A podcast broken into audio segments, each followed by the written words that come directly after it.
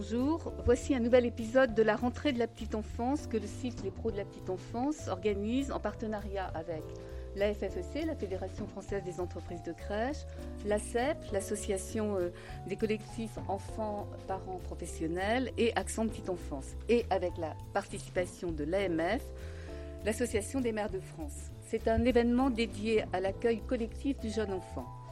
Aujourd'hui, pour cette nouvelle session, nous recevons Pierre Moissé, sociologue et consultant petite enfance, auteur notamment d'un livre enquête publié aux éditions RS l'année dernière, Accueillir la petite enfance, le vécu des professionnels. Pierre Moissé va décrypter pour nous l'étude APEMA. APEMA, Accueillir la petite enfance dans le monde d'après. Cette étude a été réalisée durant la période du confinement euh, est relayée par notre site euh, et il a recueilli, euh, elle a recueilli 12 700 réponses en moins de 10 jours. C'est dire si les professionnels ont besoin, ont envie de parler de leur métier, de leurs frustrations sans doute, de leurs espérances aussi, même plus que de leurs revendications, voire de leurs rêves, car le monde d'après est forcément un monde meilleur. Nos échanges vont s'organiser en trois temps. Tout d'abord, Pierre Moisset nous donnera la tonalité générale des réponses à l'enquête APEMA. Dans une deuxième partie, on évoquera la question de la rémunération. Et dans une troisième partie, on se penchera sur la façon dont les pros ont le sentiment que leurs compétences acquises sont reconnues euh, dans leur activité professionnelle sur le terrain par leurs collègues, leur hiérarchie et leurs gestionnaires. Et puis bien sûr, euh, à l'issue de chaque partie, euh, nos partenaires pourront, au nom de leurs adhérents, poser leurs questions. Il y aura donc euh, Elisabeth Laitier pour l'AMF, dont elle vient d'être nommée expert référent petite enfance, Marie Desmottes pour Accent petite enfance, Elsa Herzi pour la FFEC et Philippe Dupuis, toujours dernier, je suis désolée, mais vous êtes le seul homme, pour, pour la, la, CEP. Et aussi pour la FFEC, excusez-moi, il y aura Claudia pardon, euh, des, crèches cap enfants. Je suis désolée, Claudia. On va euh, tout de suite rentrer euh, dans le vif du sujet avec Pierre Moissé. Donc, ont répondu à l'enquête APEMA 60% de professionnels de l'accueil collectif qui exercent donc dans une structure d'accueil, avec une bonne représentation des professionnels de terrain et globalement, quel que soit leur gestionnaire, ces professionnels, ils veulent une politique de la petite enfance ambitieuse, ils veulent que ça se traduise dans leur quotidien et qu'ils puissent ainsi donner un sens à leur métier. C'est ça? Alors oui, pour reprendre, déjà peut-être euh, reprendre depuis le début en présentant le, projet de l'étude APEMA que, que j'ai eu pendant le, pendant le confinement pour justement recueillir via via ton site, tutoyons-nous, c'est officiel, euh, l'avis de professionnels euh, assez largement sur, euh, sur leur, ressenti de leur situation de professionnel et aussi donc leurs espoirs pour ce qui est évoqué alors et encore maintenant comme un monde d'après. il faut souligner la qualité des réponses parce qu'effectivement, en, à peine 15 jours, on a eu 12 700 réponses, dont plus de 7000 réponses de la part d'accueillants du collectif. Et surtout, parmi ces accueillants du collectif, euh, plus de 60% de réponses des professionnels de terrain, auxiliaires de périculture et l'ensemble de ce qu'on appelle les agents de crèche, auxiliaires de crèche, etc. etc. Donc, le, et ça, il faut le souligner, parce que dans mes précédentes études, on va dire par euh, autopassation, donc par diffusion de questionnaires, euh, notamment celle qui avait donné lieu au, livre que tu as pu évoquer plus haut, plus tôt. Euh, comme nous diffusions directement auprès des établissements, on avait une surreprésentation des responsables, enfin des directions d'établissement. Tandis que là, on a une très bonne représentation des professionnels de terrain, ce qui permet de toucher des catégories qui euh, bah, sont plus difficiles à toucher en temps ordinaire quand on ne passe pas directement par ce qui est devenu ton site. Moi, je le souligne parce que c'est aussi, à l'aune de mon expérience, quelque chose que je trouve précieux en petite enfance, c'est-à-dire d'avoir une plateforme où l'information se diffuse, où les avis se rencontrent. Et donc ça, bah, dans ces moments de crise, dans ces moments de, réflexion sur un, sur un champ, eh ben, c'est précieux de trouver une agora de ce type, y compris une agora numérique, parce que ça peut donner lieu à ce type de démarche. Voilà pour le, euh, pour le, contexte général. Je souligne également que quand j'ai euh, conçu euh, cette étude, je l'ai conçue bon, dans, dans l'objectif de parler aussi du monde d'après pour la petite enfance, parce que moi je suivais différentes informations où dans différents, domaines on, invoquait un monde d'après à venir, etc. Donc je, me suis dit bah, pourquoi pas pour la petite enfance aussi, ce serait sympa. Et euh, également pour poser des questions qu'on ne me fait pas poser d'habitude en tant que sociologue consultant. Donc des questions de reconnaissance, des questions de reconnaissance financière également.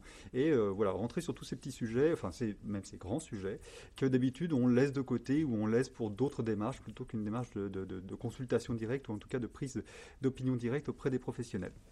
Voilà pour les, encore une fois les, grandes perspectives sur cette, cette, démarche. Par rapport à ce que tu évoquais en, fin de présentation, c'est-à-dire sur le, fait que ce qui ressort des professionnels, c'est notamment une demande de sens ou en tout cas une,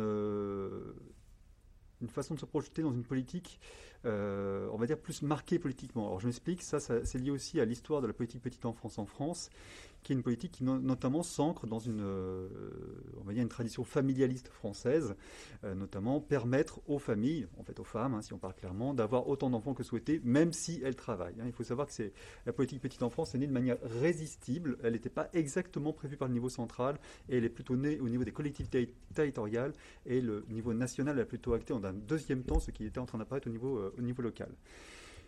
Ce qui a donné lieu au fait que cette politique est là, elle est caractérisée aussi depuis de, plusieurs décennies par euh, une pluralité d'objectifs dans lesquels on va trouver les objectifs les plus anciens et entre guillemets avec les guillemets rigueur hein, quand même, les plus traditionnalistes, hein, c'est-à-dire euh, soutenir la démographie française, la natalité française.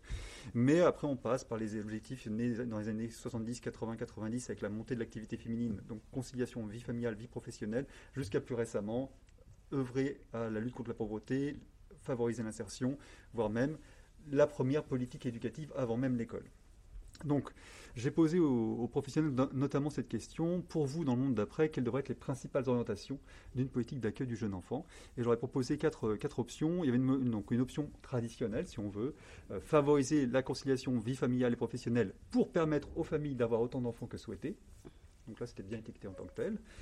Une deuxième perspective qu'on peut appeler un peu plus féministe, c'est-à-dire accueillir les enfants pour permettre aux femmes de se, maintenir ou d'accéder à l'emploi. Donc là, c'est axé sur l'idée de femmes et non pas de parents. Mhm. C'est en ça que c'était discriminant. Euh, accueillir les enfants pour permettre aux parents en insertion de poursuivre leur parcours d'insertion. Donc là, c'est une perspective plus sociale. Et enfin, dernière perspective, euh, accueillir les enfants des milieux défavorisés pour leur, euh, leur prodiguer une ouverture éducative. Donc là, et, et alors, les professionnels, ils ont choisi quelles options? Alors, les trois options qui arrivent en tête, c'est l'option, on va dire, féministe, c'est-à-dire conciliation, enfin, permettre aux femmes de se maintenir sur le marché de l'emploi. pour à peu près 70% des réponses, elle est jugée comme étant très importante à mettre en place, dans, affirmer comme perspective dans une politique d'accueil du jeune enfant suivi par la perspective euh, éducative, puis la perspective sociale. Donc, perspective éducative, accueillir les enfants défavorisés pour leur fournir une, ouverture éducative. Perspective sociale, accueillir les enfants des parents en insertion pour leur permettre de, prolonger, enfin de continuer leur parcours d'insertion. Euh, donc là, on voit que également par rapport à une histoire du domaine, donc comme je viens de l'évoquer très rapidement au niveau institutionnel, mais aussi une histoire du domaine au niveau professionnel, hein, différents travaux ont pu, euh, ont pu pointer le fait que nombre de professionnels de l'accueil du jeune enfant, en collectif notamment, mais pas que, mais en collectif notamment, viennent à ce métier avec une notion assez floue, encouragée socialement et politiquement d'amour des enfants, donc quelque chose de très oblatif, de très ouvert et aussi de très neutre socialement parlant. Et bien là, on voit aussi quand on pose la question que euh, bah, ça ne se reflète pas dans, les désirs des, professionnels, puisqu'ils sont un peu plus clivants ce qu'on pourrait imaginer, puisqu'ils voilà, ils se dirigent plutôt vers la perspective féministe, sociale et éducative. Après, on creuse un petit peu, donc ça, c'est des avis euh, l'avis en général, toutes catégories de professionnels confondues et tout type de gestionnaire confondu. Mm. En creusant un petit peu, on s'aperçoit que sur ces différentes perspectives, ces différentes orientations, ce sont toujours les directrices et les, éducatrices de jeunes enfants qui, répondent toujours plus fréquemment c'est très important. Comme si les professionnels de terrain, c'est pas qu'ils ont une, différents avis, ils sont toujours plus en retrait sur ces différents avis, même si toujours majoritairement ils sont dans ces différents avis. Donc il faut bien nuancer les deux points. Euh, donc là, on voit juste un petit, un, peu, un petit recul des professionnels de terrain par rapport à ces, prises de position un peu plus tranchées.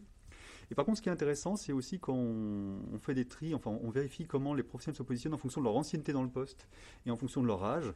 On s'aperçoit que les jeunes, plus, les professionnels sont jeunes et plus ils prennent hum, fréquemment option pour ces, euh, donc ces orientations féministes, éducatives et sociales. Comme s'ils avaient une conscience, euh, entre guillemets, politique plus développée?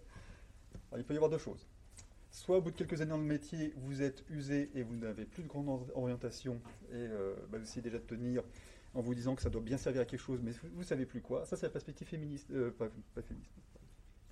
C'est l'hypothèse pessimiste, je précise. Ça, c'est l'hypothèse pessimiste.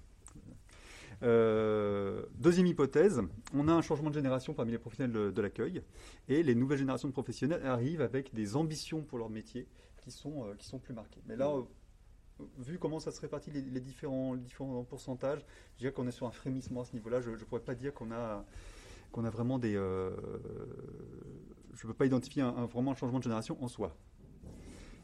D'accord. Peut-être tu peux parler un tout petit peu plus près du micro, c'est ça? D'accord. Que vous le signaliez. Ok, ça marche. Donc, euh, ça, c'était donc pour les, déjà pour les orientations, euh, les orientations politiques. Alors, sur ces orientations politiques, il y a quand même eu aussi, il y a quand même des choses plus précises dans, en termes d'organisation du travail qui ressort qui mm. ressort de, cette enquête. Alors, est-ce que c'est parce que justement, euh, ils ont quand même une, haute idée de leur, de, leur métier, de la place que devrait avoir la petite enfance dans la société? Il y a, mm-hmm. ça quand même. Mm-hmm que c'est pour ça qu'ils veulent qu'on leur donne les moyens de faire ce qu'ils considèrent comme euh, ce qu'il faut pour faire bien leur métier. Et je pense à ce qui ressort de, ils veulent des crèches plus petites, un taux d'encadrement meilleur, euh, un encadrement plus, plus engagé. Enfin, est-ce que tu, peux développer hmm. ça?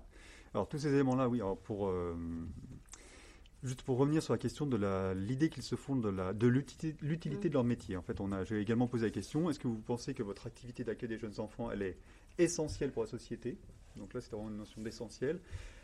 Voire soit juste très utile sans être essentiel, juste utile ou euh, donc avec une gradation comme ça de l'essentiel à ou très utile et utile, etc.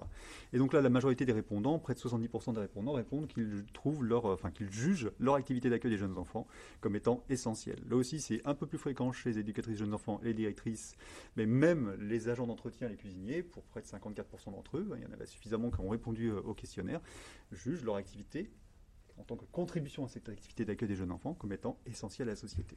Donc là, il y a quand même euh, cet élément qui, euh, euh, qui est posé, que après, si on veut, on, verra après avec le jeu des questions-réponses, si on, veut discuter des détails, elle est relativement décorrélée des de, des, réclamations, en tout cas des demandes que pourraient faire les professionnels. Hein. Cette, cette, idée du métier, mmh, elle est pour l'instant légèrement, euh, légèrement décalée, de, de, notamment du sentiment de sous-rémunération, mmh. de l'ampleur de la rémunération supplémentaire que, voudraient réclamer les professionnels. C'est une idée, on va dire, plus, plus globale et encore une fois, euh, moins reliée avec des conditions matérielles. Mais par contre aussi, un autre... Euh, deux autres éléments qui ressortent dans l'étude, c'est euh, la question des taux d'encadrement pour les enfants donc non marcheurs et les enfants marcheurs. Et là aussi, la grande majorité des répondants de, de l'accueil en collectif euh, ont des euh, donc l'action qui leur a été posée, c'est dans l'idéal pour vous, enfin dans l'idéal et aussi à l'aune de votre expérience, quel serait le bon taux d'encadrement d'enfants, donc euh, non marcheurs, d'enfants marcheurs. Et là, la très grande majorité, donc on est là aussi sur des, une aune entre 60 et 70 vont répondre, par exemple, pour les enfants euh, qui ne sont pas en âge de la marche, près de 50% répondent un adulte pour trois enfants et 20% un adulte pour quatre enfants. Et quand on parle des, marcheurs, là aussi, on a près de 50% des répondants qui sont pour un adulte pour cinq enfants voire même j'ai, je crois, entre 10 et 20% de réponses pour un adulte pour quatre enfants pour les enfants marcheurs. Et donc là, là aussi, euh, de, moi j'avais bien veillé dans la formulation de la question à poser cette question euh, également à l'aune de leur expérience. Il ne s'agit pas d'avoir une sorte de revendication générale en se disant bah, ce sera sûrement bien si on était plus. Principe, Mais l'idée, c'est dans l'épreuve que j'ai pu vivre sur le terrain, dans les, dans les, épreuves, dans les enjeux, dans les dilemmes que j'ai pu, que pu traverser, qu'est-ce qui me fait dire que, quel est le bon taux d'encadrement à cette aune-là? Donc là aussi, on voit qu'il y a une, une ambition mais une ambition aussi qui est issue de l'expérience. Donc il y a une ambition, on va dire en termes idéels, quels sont les grands objectifs pour cette politique Et il y a aussi une ambition qui est issue de l'expérience. Et là, c'est bah, quelles sont les bonnes conditions pour mener cette politique. Et là-dessus, comme tu le soulignais, on a l'autre élément qui est la question de la taille des établissements. Donc moi, j'ai voulu leur poser, toujours avec cette même clé d'entrée, c'est-à-dire à, l'aune de votre expérience. Euh, quelle est pour vous la bonne taille d'un établissement d'accueil collectif? Et là, près de 50% répondent en dessous de 20 places et 80% en dessous de 30 places.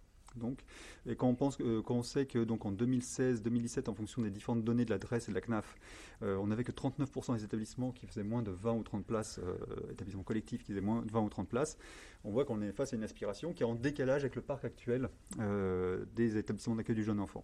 en tout cas, voilà, il y a une très forte demande de pouvoir travailler dans un contexte comment on pourrait dire, plus intime, en tout cas plus, plus, plus petit, mais qui doit être relié, qui est relié, en tout cas vu la formulation de la question, qui est relié aussi à une expérience de qu'est-ce que c'est qu'une grande structure, grande structure, qu'est-ce que ça fait faire, qu'est-ce que ça induit sur le travail, ou sur le sentiment de faire plus ou moins bien du bon travail. Il y a un autre élément quand même qui était, euh, qui était un peu étonnant, c'est l'idée d'encadrement, parce que on sait que souvent, quand des professionnels euh, de crèche quittent la crèche pour, pour devenir assistante maternelle ou pour travailler mhm. dans une MAM, c'est parce qu'ils n'en peuvent plus, disent-ils, de la hiérarchie, de la direction, etc. Et en fait, dans l'étude, là, on, voit qu'ils veulent un encadrement. Ce n'est pas un refus de la hiérarchie, ils veulent juste que le management s'exerce autrement. Oui. Alors, euh, sachant que ça, c'est une question sur laquelle je me suis fait plaisir, puisque euh, sur le terrain, et en tout cas, moi, on en cheminant aux côtés des politiques d'accueil du jeune enfant depuis une vingtaine d'années, je me suis posé la question en différentes entreprises sur qu'est-ce que c'est que le management de la petite enfance. Et quand on voit aussi comment l'histoire sanitaire des crèches collectives en France fait que ce sont des puricultrices euh, qui seront trouvées en position de, direction petite enfance et que rien dans le métier de puricultrice ne prépare à cette direction d'un établissement d'accueil du jeune enfant avec cette dimension de management, de compétences, d'attitude, d'actes, euh, de situation, de dilemme face à la question de l'accueil du jeune enfant et des parents aussi en face. Donc moi, je m'étais posé la question, et puis aussi en rencontrant pas mal de professionnels, sur, mais euh, finalement, est-ce qu'il existe? Un management de la petite enfance et est-ce qu'un tel management de la petite enfance est nécessaire? Puisque euh, aussi, une des un des grands points sur lesquels je travaille ces derniers temps, c'est sur le, chantier auquel je, on est plein de monde dessus, mais sur qu'est-ce que c'est que les compétences d'accueil du jeune enfant sachant que je ne pense pas que ces compétences sont contenues dans les formations initiales des professionnels. Et ce que je me plais à dire, donc juste pour bien poser le contexte de ces questions et qui va nous donner aussi le sens des réponses obtenues, euh, puisque moi je me plais à dire ces derniers temps qu'on ne sait pas ce qu'on fait quand on accueille les jeunes enfants. Je ne dis pas qu'on fait n'importe quoi, mais on ne sait pas ce qu'on fait. C'est-à-dire qu'on n'a pas encore identifié les formats d'activité, les, façons de faire mises en place par les professionnels. C'est identifié localement, mais il n'y a pas eu encore d'incrémentation de ces savoirs. Euh, et donc, par rapport à ça, comment penser un management? Parce que est-ce que les, professionnels finalement euh, ont besoin d'un encadrement ou est-ce qu'ils le jugent étant, comme étant un peu ben, superflu. Bon, la réponse est très claire. Oui, ils veulent bien un encadrement. Enfin, ils veulent un encadrement. Non pas ils veulent bien, ils veulent un encadrement. Seuls 3% des répondants disent non, on pourrait s'en passer.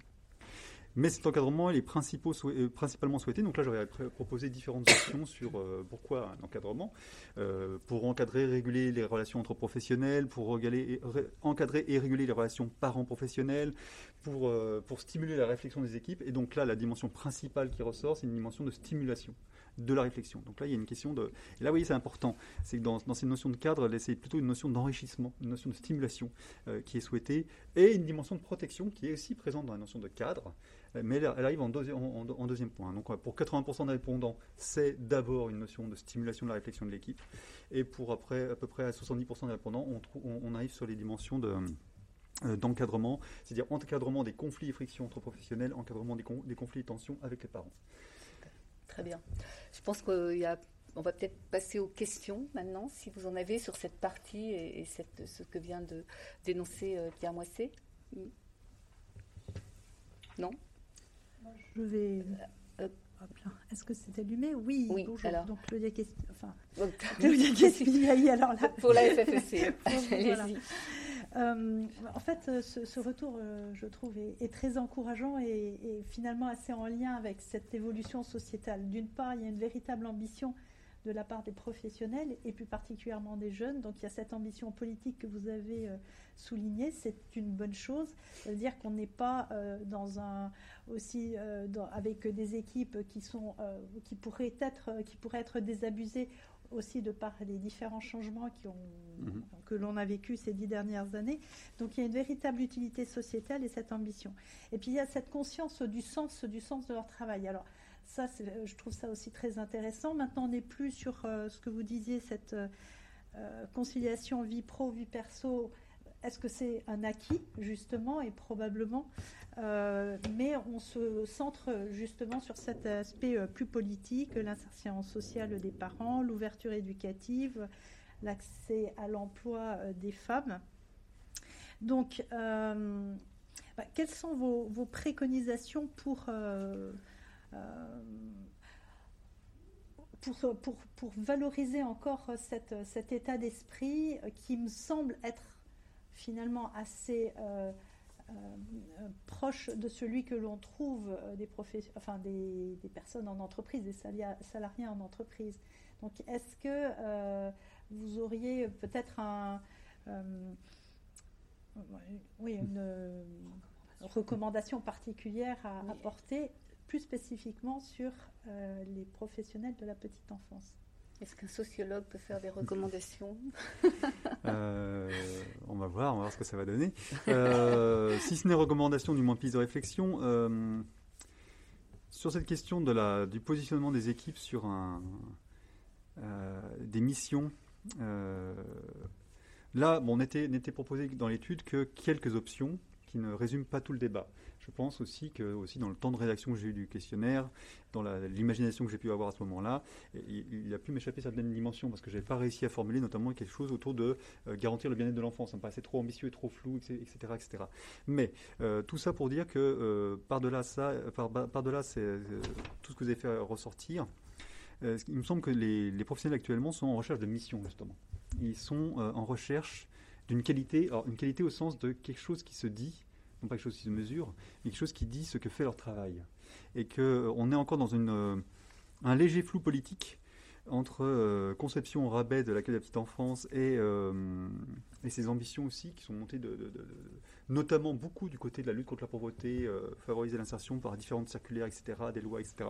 Donc on est dans un contexte un peu contradictoire entre euh, une sorte d'extase sociale et politique sur l'importance potentielle de l'accueil des petites enfances, et puis aussi euh, une déconsidération un peu rampante d'autre part. Ce qui fait que je pense que les professionnels attendent des missions qui ne sont pas forcément uniquement celles que je viens de citer. En fait, je pense qu'il y en a d'autres aussi à voir. Et si je vais faire une recommandation, c'est soit travailler des réseaux, soit travailler en fonction des contextes d'implantation des réseaux, aussi en fonction de leur type de gestionnaire.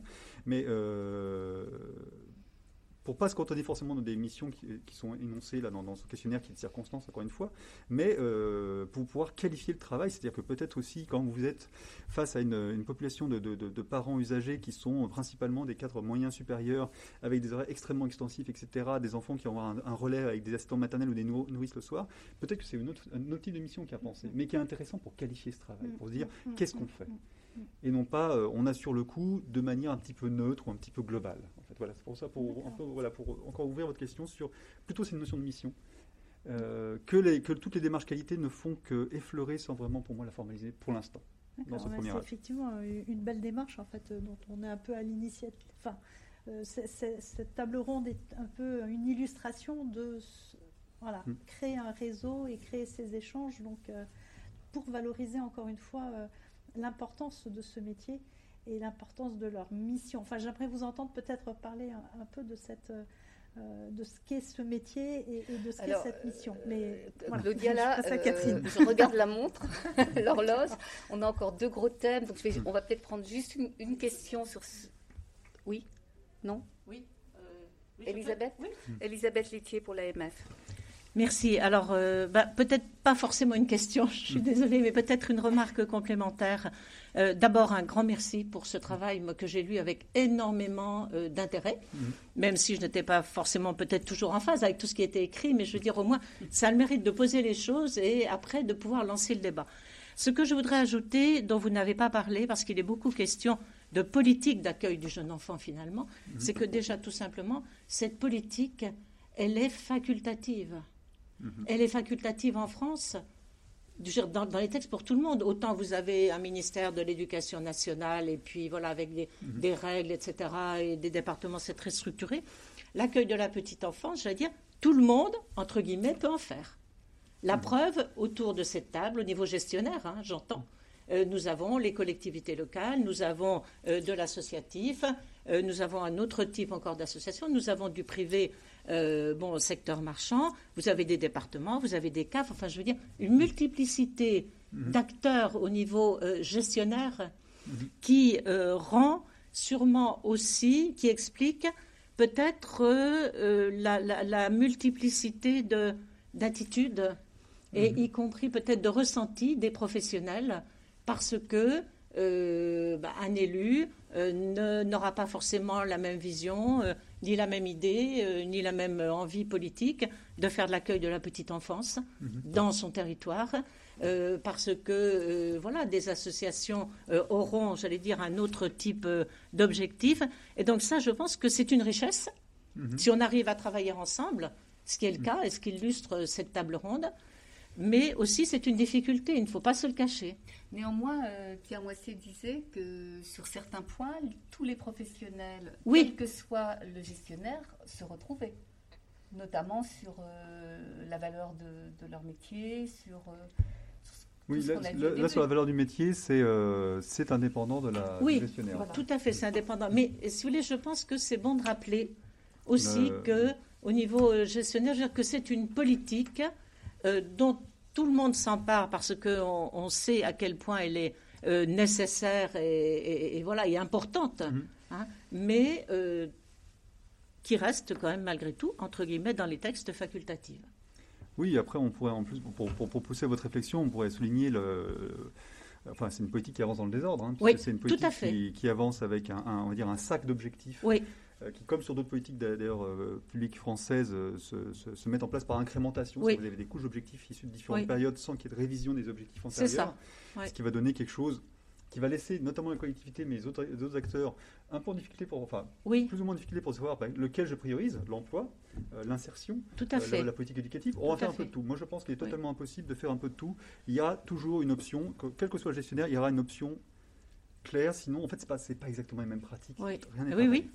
Euh, donc, voilà, là, il y, a, déjà ce sac d'objectifs. Après, si on veut rajouter un peu de bazar, vous prenez euh, la, la, valse à trois temps entre département, collectivité locale et, euh, et, CAF, mmh. donc entre la financement, etc. Et bah, vous allez obtenir une politique qui, euh, il suffit de lire les très beaux rapports du HCFEA ces dernières années, une politique qui, avec, euh, qui avance à grand coup d'ambition et à grand coup de déception. C'est ça. on, a, on, a, beau avoir une perspective sur le monde d'après, on ne va pas refaire totalement le monde. Donc je vous ramène à l'étude. Je suis désolée, mais, mais je regarde, je regarde l'horloge. bien sûr. voilà. mais, mais, ça serait sûrement intéressant euh, qu'on soit aux commandes et qu'on refasse le monde. oui, oui. bon, on va parler peut-être d'un sujet moins consensuel, je pense, qui est autour des rémunérations, donc de la mm. reconnaissance financière, où là, dans l'étude, euh, on voit des, différences entre les métiers, mais aussi des différences entre les gestionnaires, puisque globalement, en intensité, en, fréquence en tout mm. cas, globalement, les, professionnels euh, de terrain euh, qui travaillent dans les entreprises de crèche euh, voudraient être euh, augmentés globalement de 25%, donc de 200 à 400 euros par mois. Mmh, mmh. Euh, et euh, les directeurs qui se trouvent, qui, sont, qui se plaignent moins fréquemment, mais qui quand même voudraient entre 400 et 600 euros de plus par mois, c'est ça? Voilà. Alors juste pour, pour, reprendre euh, par rapport aux différents éléments évoqués, pour les resituer dans tout le paysage des, questions qui étaient posées. Donc, autre question sur lesquelles que j'étais contente de pouvoir poser dans ce, contexte totalement ouvert de cette étude, c'était justement l'ampleur, enfin la fréquence et l'ampleur du sentiment de sous-rémunération parmi les professionnels de l'accueil de la petite enfance, puisque bah, sur le terrain, c'est quelque chose qu'on rencontre très souvent, mais bien sûr, ça se traduit bien moins souvent en enquête. Euh, donc, j'aurais demandé justement si, encore une fois, à partir des compétences qu'ils avaient le sentiment de mettre en œuvre dans leur métier, qu'ils avaient l'impression d'avoir acquis et de la pénibilité de leur travail, donc toujours en rapport non pas à quelque chose de théorique sur mon importance, mon statut, mon grade, mon quoi que ce soit, c'est par rapport à ce que je mets en œuvre, par rapport à mon œuvre en fait au quotidien. Est-ce que je m'estime sous-rémunéré? Euh, Et donc là, déjà au global, 88% des professionnels de l'accueil collectif s'estiment sous-rémunérés question pour nuancer encore, enfin pour, pour, un peu grader tout ça derrière, j'aurais dit, bah voilà, si vous vous estimez sous-rémunéré, quelle serait pour vous euh, la juste, votre juste rémunération? Donc entre 100 et 200 euros de plus par mois, 200, etc. etc. Je n'ai pas précisé le type de rémunération, si c'était des primes, des quoi que ce soit. On est sur quelque chose d'assez impressionniste, hein, qui reste quand même une première, un premier contact avec le sujet. Et donc là, effectivement, la principale modalité pour tout ce qui est professionnel de terrain, un peu plus de 50% de, ceux qui s'estiment sous-rémunérés euh, veulent avoir plutôt, enfin souhaiteraient entre 2 et 400 euros de plus par mois. Et on va trouver, euh, donc effectivement, vous avez à peu près un peu plus de 10%. Euh, attendez, un c'est une phrase à double entrée parce que les statistiques, ça fait toujours des phrases compliquées. Eh Bref, vous avez un peu moins fréquemment les directrices qui s'estiment sous-rémunérées et euh, par contre, elles, elles souhaiteraient plutôt, hein, la modalité principale dans leur réponse, c'est avoir une rémunération supplémentaire de 400 à 600 euros par mois. Euh, bon, je me suis permis avec tout ça de faire des espèces de calculs à la louche pour me dire, mais finalement, bon, voici quel est le, salaire moyen d'une auxiliaire de agriculture, d'un accueillant petite enfance, d'une responsable de structure, etc. Et parmi avec toutes ces réponses, je me suis dit, bon, effectivement, j'ai l'impression que mon échantillon me répond globalement et qu'il aimerait être rémunéré à peu près 25% de plus que euh, ce qu'il touche actuellement. Et après, j'ai regardé, je l'ai mis ça en regard avec donc certains travaux, notamment de la CNAF, qui ne sont pas faits tous les ans, mais qui a été fait assez récemment, sur la masse financière totale euh, de, la politique d'accueil du jeune enfant euh, par an, et en, voilà, en répartissant avec la masse salariale, en fait, je me suis dit, si on devait abonder dans le sens des professionnels et les, rémunérer tous 25% de plus par mois, hein, ça coûterait un milliard de plus par an mmh. dans une enveloppe globale de, la politique d'accueil du jeune enfant qui est de 15 milliards. Donc on a à peu près 7% d'augmentation de cette enveloppe. Tout ça pour dire, bon, ça vaut ce que ça vaut, encore une fois, je, je, fais valser les louches dans mes calculs, pour dire que les professionnels ne sont pas dans une sorte d'option euh, fantaisiste et voire même fantasmée d'une rémunération supplémentaire sans frein ni lien. Non, on est, je trouve, sur une volonté d'augmentation qui est quand même assez pondéré. Euh, je ne sais pas si elle est réaliste en termes de compte public, mais là-dessus, toute la question est là. 25%, c'est pas mal quand même. C'est un quart de plus que son salaire. Voilà, c'est un quart de plus, mais bon, ça correspond aussi, après, on pourrait prendre l'ensemble des métiers du CARE, hein, ça correspond aussi à une, un sentiment de sous-rémunération pour fréquenter ce domaine. Euh, toutes et tous ici, euh, je pense que depuis quelques années, on est quand même face à des personnes qui euh, nous disent bien, et surtout nous disent bien, encore une fois, dans la question que j'ai posée, c'était par rapport aux compétences que vous mettez en œuvre sur le terrain et par rapport à, votre, à, ce que, la pénibilité de votre travail. Donc pas, encore une fois, sur le fantasme de mon utilité mmh. pour les années à venir. Hein. Sur, encore une fois, ce que ça me coûte personnellement et ce que ça engage de moi personnellement. Euh, donc ça, c'était le premier point sur cette ampleur et cette intensité du sentiment de, sous-rémunération au global. Après, effectivement, il y a une différence qui apparaît entre gestionnaires, puisque si 88% de l'ensemble des répondants s'estiment sous-rémunérés, ce sont 95% euh, des répondants des gestionnaires privés lucratifs, enfin donc du secteur marchand, qui eux s'estiment sous-rémunérés. Et en même temps, ils ne demandent pas plus d'augmentation que les autres. Ils ne demandent pas plus d'augmentation. C'est-à-dire qu'après, si on essaie de mesurer l'intensité de cette sous-rémunération, est-ce qu'ils sont un peu plus fréquemment à demander plus de, 400 à 600 euros, etc., euh, en, vérifiant cela par catégorie de professionnels. Donc en tout cas, ce qui se passe dans le privé, on ne peut pas l'associer à une catégorie de professionnels particulière qui s'estimerait plus fréquemment sous-rémunérée que les autres. Et on ne peut pas l'associer non plus à une, intensité de sous-rémunération qui ferait, euh, qui ferait qu'on demanderait un peu plus fréquemment plus que les autres mmh. euh, professionnels. Donc, en tout cas, ça, c'est une différence significative. On passe de 88 à 95%. Tout ça dans un contexte endémique de sentiment de sous-rémunération, on est bien d'accord. Hein. Mais bon, là, le secteur privé, moi, je n'arrive pas à l'interpréter dans l'état actuel. Là, il faudrait peut-être que je refasse des tris, des contrôles avec des anciennetés, etc. etc. Mais bon, on voit qu'il est touché, que l'associatif, lui, par contre, il échappe à un cycle, un cycle public. Enfin, il échappe euh, en intensité, mais 88% oui, non, non, quand oui, même. Oui, oui, non, on est d'accord qu'il échappe à ce petit surplus comme ça, à ce petit, surplus, à cette petite tension supplémentaire qui met un petit piment dans tout ça. Mhm. D'accord. Est-ce qu'il y a des questions sur ce, j'imagine? Alors, Claudia Kespiaï, allez-y pour la FFEC. Catherine. Bah, en fait, euh, je, je, reviens un peu sur ce que vous nous euh, signifiez tout à l'heure sur l'importance de la mission, cette conscience de la mission, cette conscience euh, de, cet engagement et cet engagement avec euh, cette notion politique aussi, et que je partage pas, euh, totalement, puisqu'en fait, il y a une sous-évaluation de l'importance de cet engagement, de cette mission. En fait, les formations sont quand même parfois assez légères, hein, quand c'est mmh. une année pour un CAP, une année pour un diplôme d'auxiliaire euh, bon, c'est maintenant trois ans pour EJE, euh, e, mais ça, reste peut-être euh, avec des formations quand même qui demanderaient peut-être à être un petit peu plus étayées sur certaines choses. Toujours est-il que dans le conscient collectif, s'occuper des enfants, c'est à la portée de tout le monde, ce qui est absolument faux, on le sait bien. et cet engagement des professionnels et cette présence psychologique, émotionnelle et cette constance qu'elles doivent avoir demandent énormément d'efforts. Et ça, c'est pas tangible. Donc, euh, on n'arrive pas à y mettre une valeur forcément en face. Donc ça, je pense que c'est un problème. Vous pensez que c'est ce qui explique leur sentiment de sous-rémunération? Euh, Je pense qu'il y a une, euh, un manque de valorisation de ces métiers. Ça, je pense que c'est un consensus clair.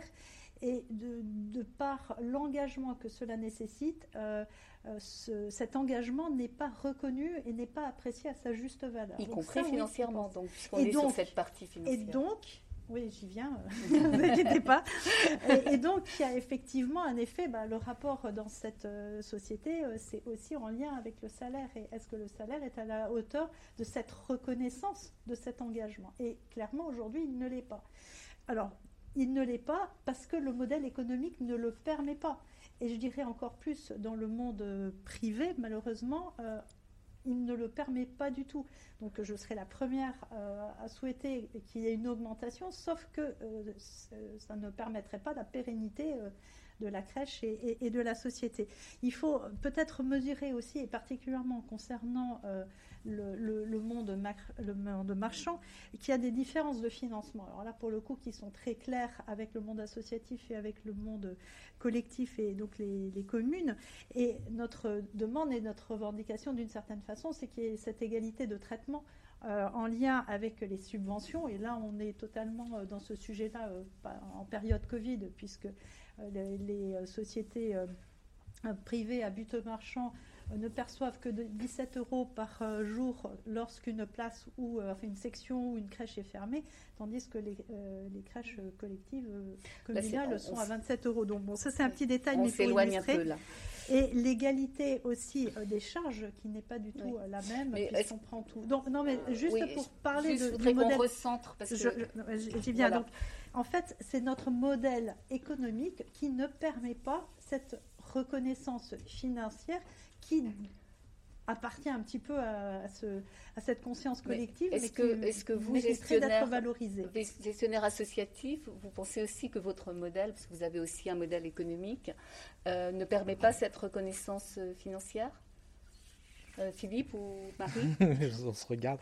Philippe Dupuis pour la scène. Oui, après, là où on peut diverger sur les histoires de modèles économiques, hein, c'est que tout ça, c'est des fonds publics, principalement. Enfin, dire après, euh, après ils viennent de voies différentes, mais globalement, quand même, ça reste des fonds publics, avec des politiques qui prennent des décisions différentes. Et là, ça rejoint le débat qu'on avait au débarrage, c'est quels sont les décideurs en fonction de chaque politique. Mais globalement, euh, on dépend tous euh, ou des, impôts, ou de la page, ou de la PSU, ou des fonds CNAF, et tout ça, globalement, euh, ou des collectivités territoriales, puisque c'est un des, financeurs, en tous les cas pour les EAJE. Donc du coup, tout ça, ce sont des fonds publics. À part ça, c'est des décideurs différents et donc des options différentes qui peuvent être prises. Les rémunérations derrière, euh, c'est un véritable débat. Euh, après, je veux juste relancer, dans, votre étude, on sait que la rémunération est un, un point important de la reconnaissance. Est-ce qu'il y a d'autres éléments qui auraient pu faire qu'à un moment ou à un autre, euh, comme, un moment, pour faire le lien avec le, le fait que c'est un métier de passionné, pour souvent, mhm. et du fait que, du coup, les conditions de travail peuvent faire qu'à un moment ou à un autre, on peut accepter. Alors, c'est, à mettre entre guillemets, le accepter, hein, mhm. euh, d'être un peu moins payé parce qu'entre guillemets, on fait un métier qu'on aime, euh, auquel on est très, très attaché. Après, c'est la limite, justement. Et là, je pense que il y a des, je m'intéresserais d'avoir des approches générationnelles, parce que c'est aussi des choses qu'on peut ressentir. Euh, où euh, globalement, euh, en tous les cas, nous on peut faire une analyse subjective qui est de se dire à un moment ou autre, tiens, au niveau des, des, jeunes, des, plus jeunes en tous les cas, ils sont plus attachés peut-être à la rémunération qu'à d'autres éléments de contexte. Ce qui n'était peut-être pas le cas il y a 30 ans.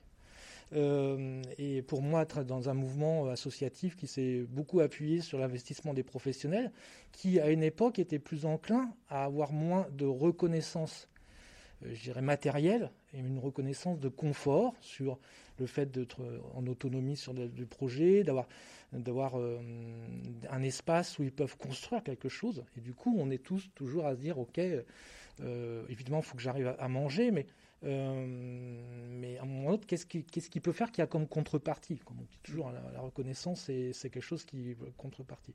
Du coup, est-ce que vous, dans votre étude, vous avez pu ressentir ça ou c'est quelque chose que vous n'avez pas recherché pour l'instant. Et voilà. Euh, en tout cas, par rapport à ce que vous évoquez, en fait, avec tout le, vous l'avez bien pointé, le, danger du curseur de la passion.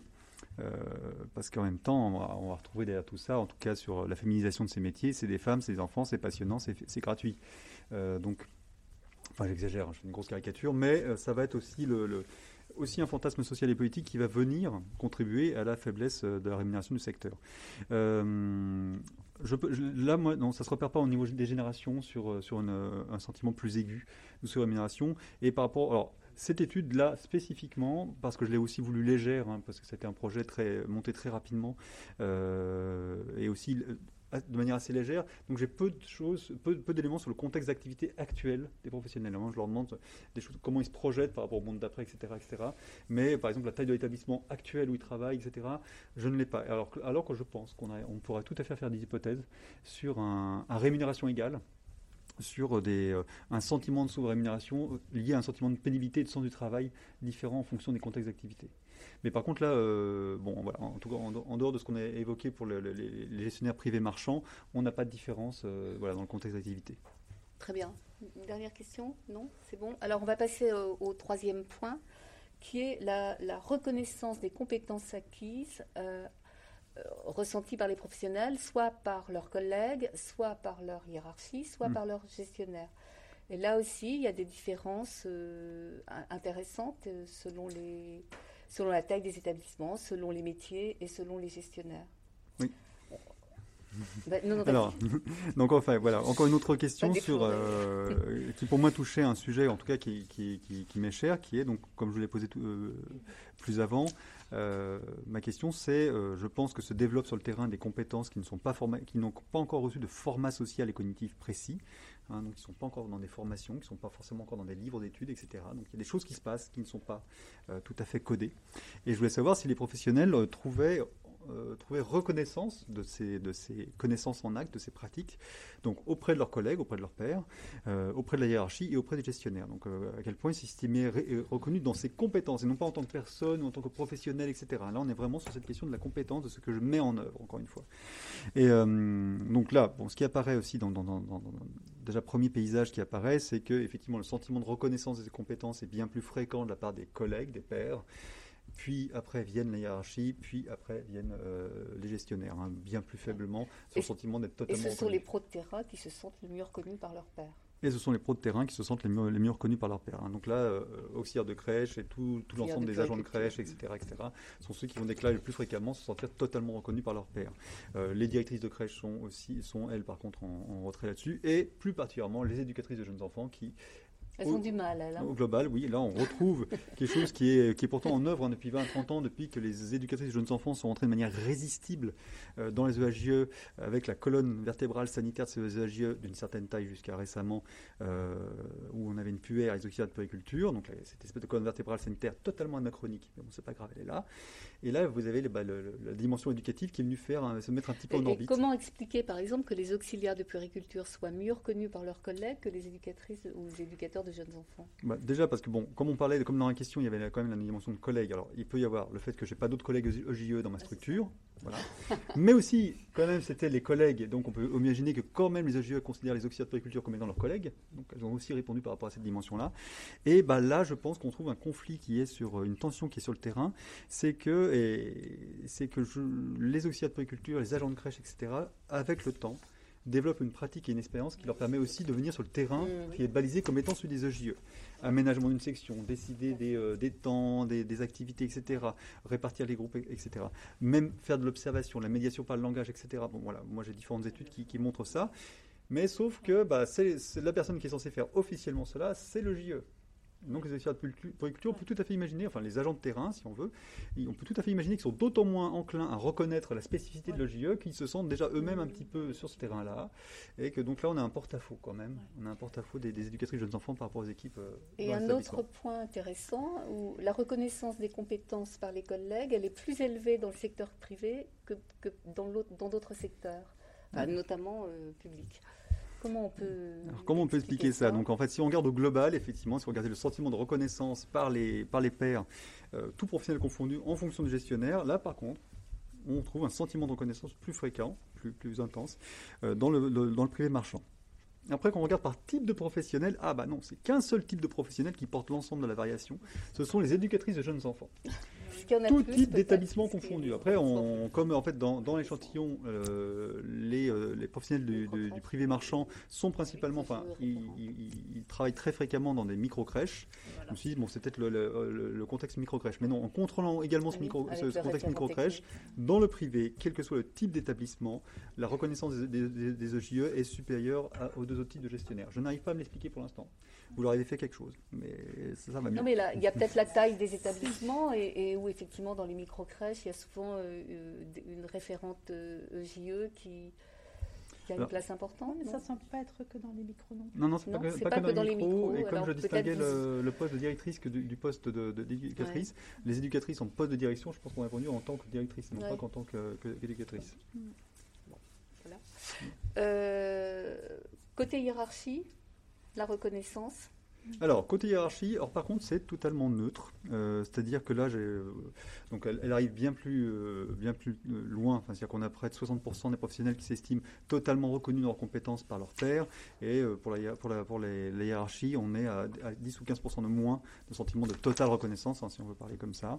Et par contre, là, si on fait varier les gestionnaires, si on fait varier le type de professionnel, rien, ça ne change pas. Ça ne change pas du tout. Ça, reste neutre pour l'instant.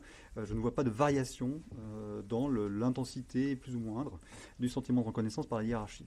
Euh, par contre, si on, on raisonne reconnaissance par le gestionnaire, donc c'est une reconnaissance qu'on a toujours, hein, sachez, pour bien avoir l'image que j'ai essayé de suggérer en tête euh, chez les répondants à ce moment-là, c'est la reconnaissance de mes compétences euh, mises en œuvre sur le terrain par mon gestionnaire. Donc ça peut être quelque chose un, petit peu décalé.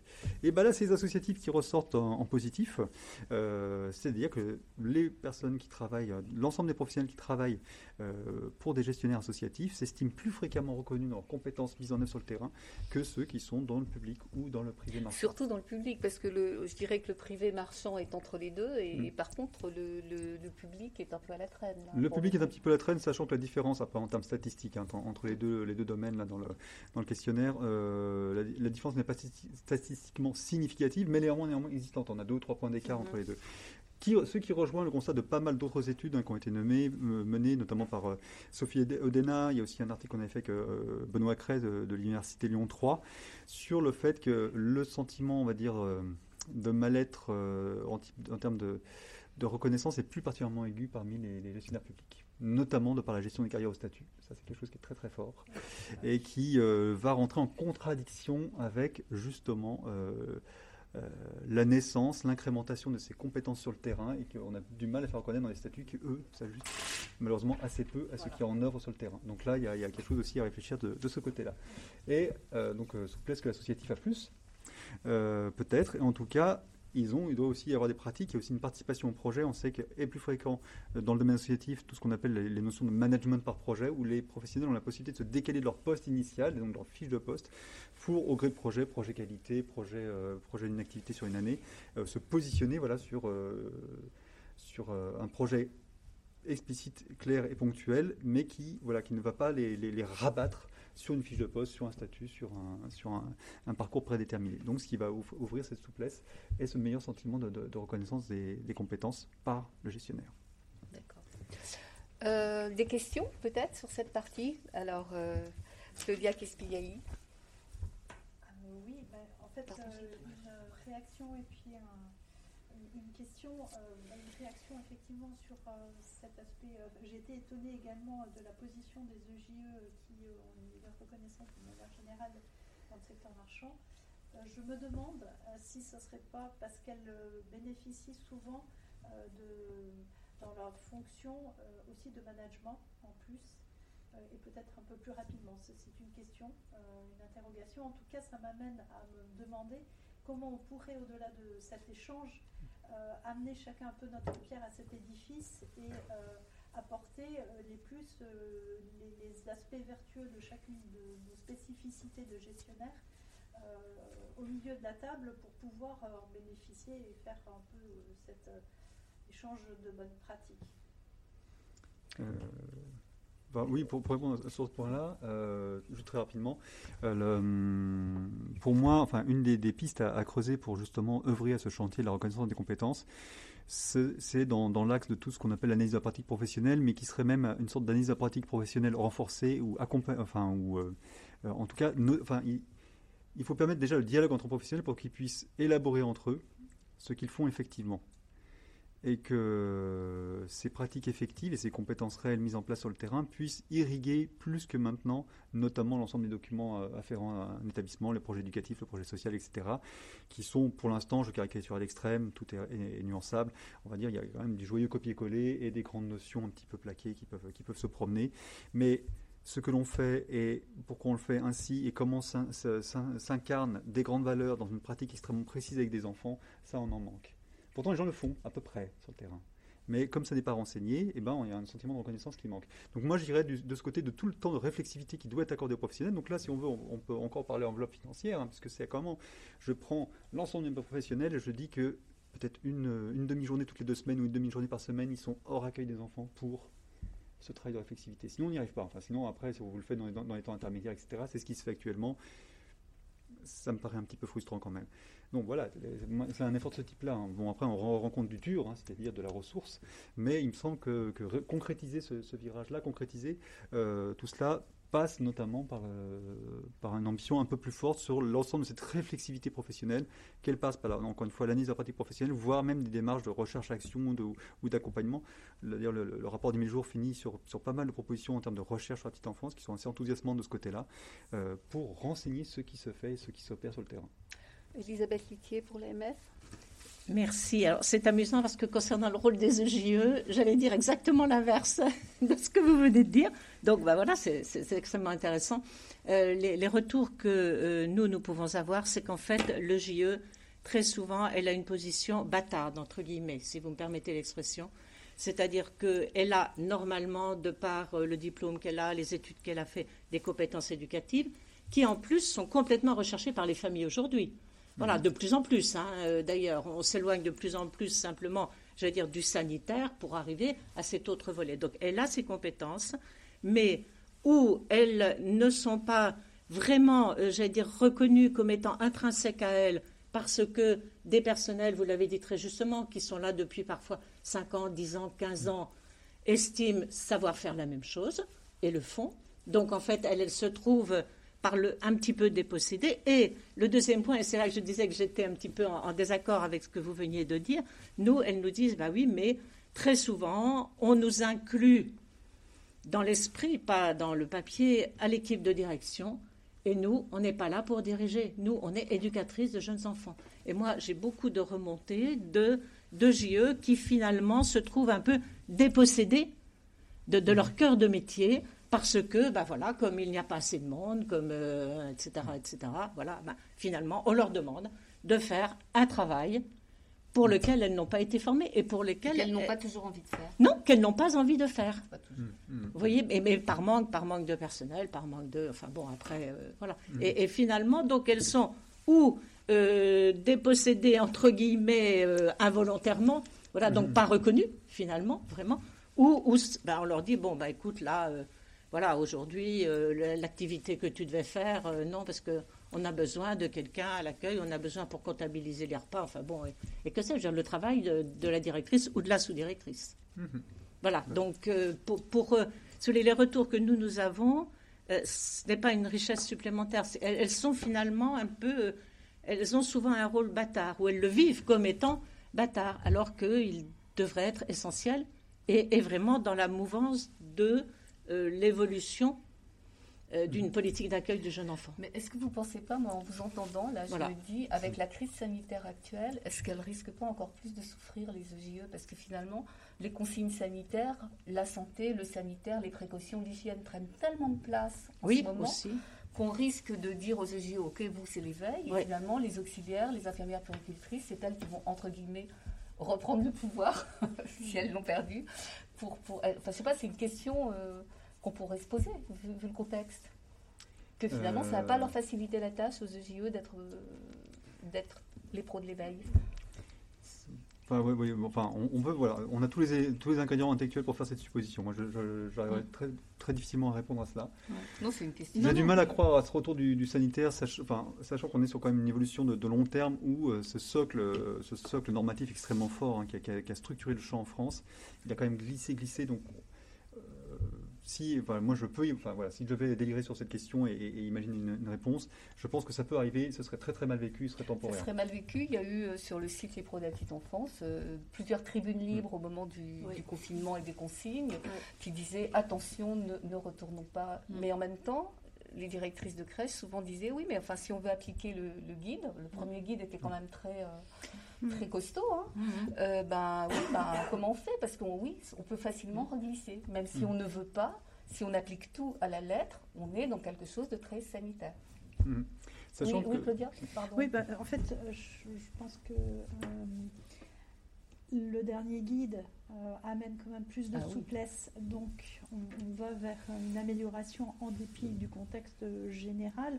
Après, elles vont, euh, enfin, elles vont intervenir euh, notamment sur le port du masque. En fait, toute cette difficulté que, que, génère le port du masque et, et, qui empiète vraiment sur leur rôle pédagogique.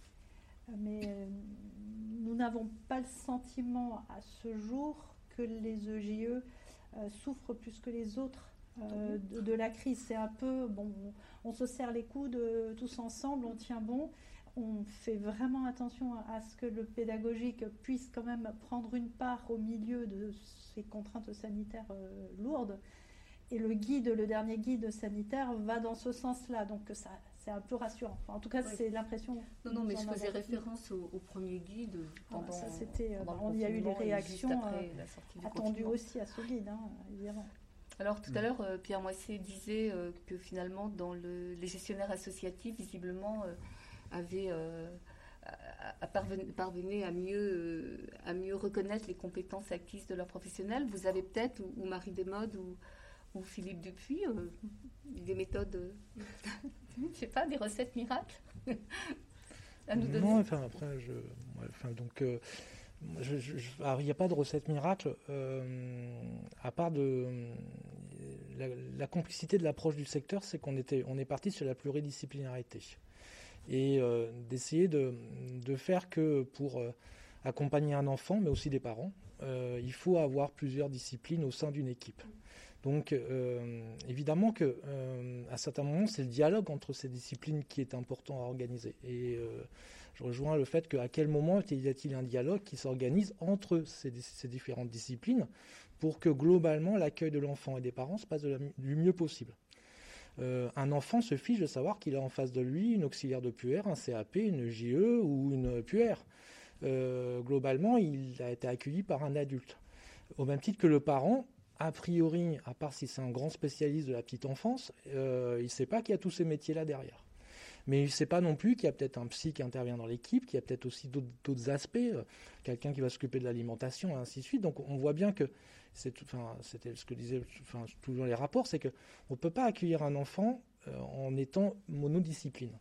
Et, et après, enfin, là, moi, en tous les cas, dans le réseau où on travaille, mais c'est se dire, OK, on est quand même là tous même si on n'oublie pas son, entre guillemets, son,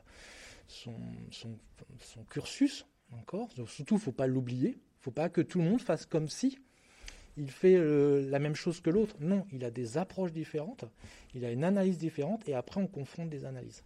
Et, euh, et le, justement, c'était une tentation à un moment, c'était de se dire on fait un seul métier. Euh, pour l'instant, la petite enfance, on s'est dit, c'est peut-être pas ça le meilleur. Après, on pourrait peut-être en discuter longuement, hein. mais, euh, mais c'est un des aspects. Après, peut-être que dans l'association, c'est corrélé là, à la taille aussi, je pense, hein. où on a des plus petites équipes. c'est, évidemment que quand vous avez une une plus petite équipe, tout le monde fait tout. Mais comme tout le monde va prendre une éponge et va passer un coup de balai, comme tout le monde, la notion de, de transfert où on s'occupe globalement d'un lieu est plus facile. Euh, que quand on est dans une équipe où il y a 60 salariés. Enfin, c'est clair que là, il y a plus de hiérarchie qui se met en place dans les équipes. Euh, donc, je pense que là, la, recette, elle est souvent dans la façon de manager. Mm. Et c'est vrai que des fois, quand on fait du management, on va, pour qu'une équipe s'entende bien et fasse un travail correct, on va essayer d'atténuer toutes ces choses-là. C'est, euh, entre guillemets, au service d'un projet.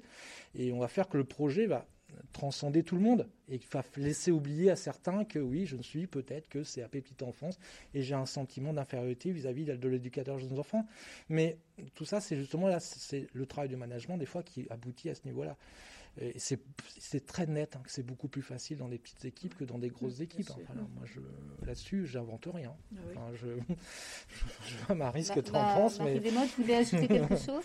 Je vais rejoindre Philippe sur ce qu'il dit. Euh, je pense qu'effectivement l'effet de taille joue énormément sur, le travail en équipe. Euh, après que ce soit dans les structures associatives ou coopératives, on a peut-être une démarche aussi qui est plus participative avec une implication des, euh, salariés qui est peut-être un peu plus différente, mais, je pense que surtout effectivement que c'est plus un effet de taille qui joue dans les petites structures. C'est beaucoup plus facile effectivement de pouvoir participer, mettre la main à, la pâte tout le temps.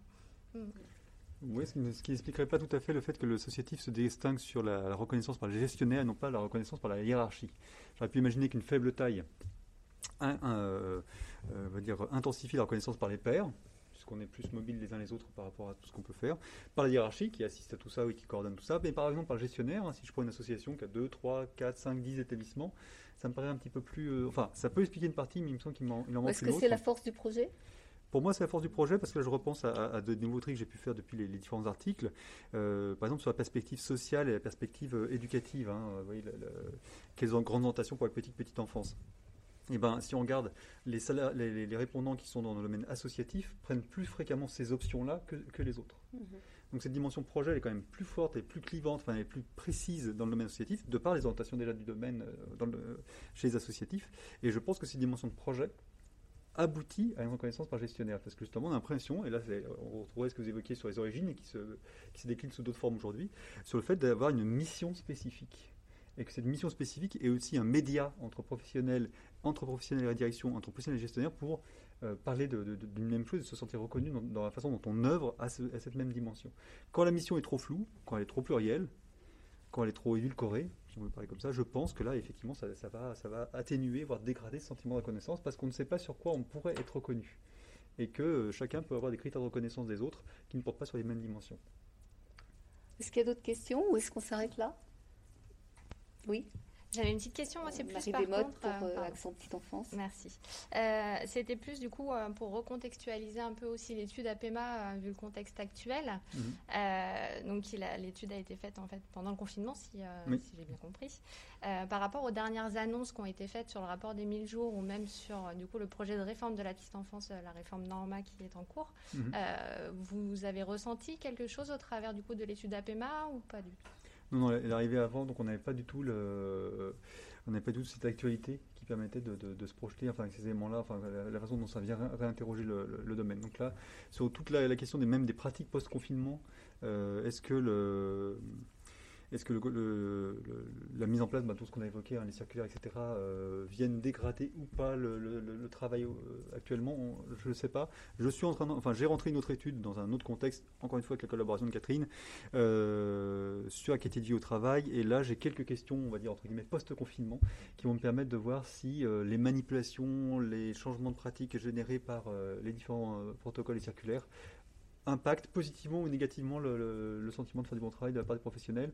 Parce que pour finir là-dessus, hein, par rapport au débat qu'on a juste un petit peu plus tôt, euh, les professionnels peuvent s'emparer de manière assez, assez euh, labile, assez, assez euh, étrange parfois de contraintes, par exemple sur, les, démarches qualité qui peuvent être parfois très très formalistes, et eh ben passer un temps d'adaptation, y compris quand vous êtes en, AFNOR, je ne sais plus combien, etc., donc quelque chose qui n'est quand même pas le sommet du glamour, vous avez des équipes qui peuvent trouver ça plutôt intéressant parce que ça permet de noter tout ce qu'on fait quand même et de mesurer le travail fait. Donc, euh, et donc, on peut tout à fait imaginer que ces nouvelles circulaires, en fonction du contexte, après il faut identifier le contexte, peuvent, dans, un certain contexte, dégrader parce que ça vient écraser, dans un autre contexte, venir améliorer parce que ça vient qualifier. Mhm. Donc, euh, peut-être que euh, là aussi, les professionnels vont essayer à faire que le masque devienne éducatif. Pourquoi pas hein, Mais voilà, c'est pour dire que les choses ne sont pas jouées d'avance. Mais par contre, ce qu'il nous faut, c'est le contexte, la taille, les moyens, les ressources. Et là, on va retrouver ce fond politique qui fait que tout est possible, pas à n'importe quelle condition. Merci beaucoup. On va s'arrêter là, moi que je pense qu'on peut s'arrêter là. Merci Pierre Moisset, merci à, tous d'avoir participé à cette deuxième session. On, ne se retrouve pas la semaine prochaine, mais on se retrouve le 21 octobre où notre invitée sera Pauline Domingo, la directrice du département enfance, jeunesse, parentalité de la CNAF. Voilà.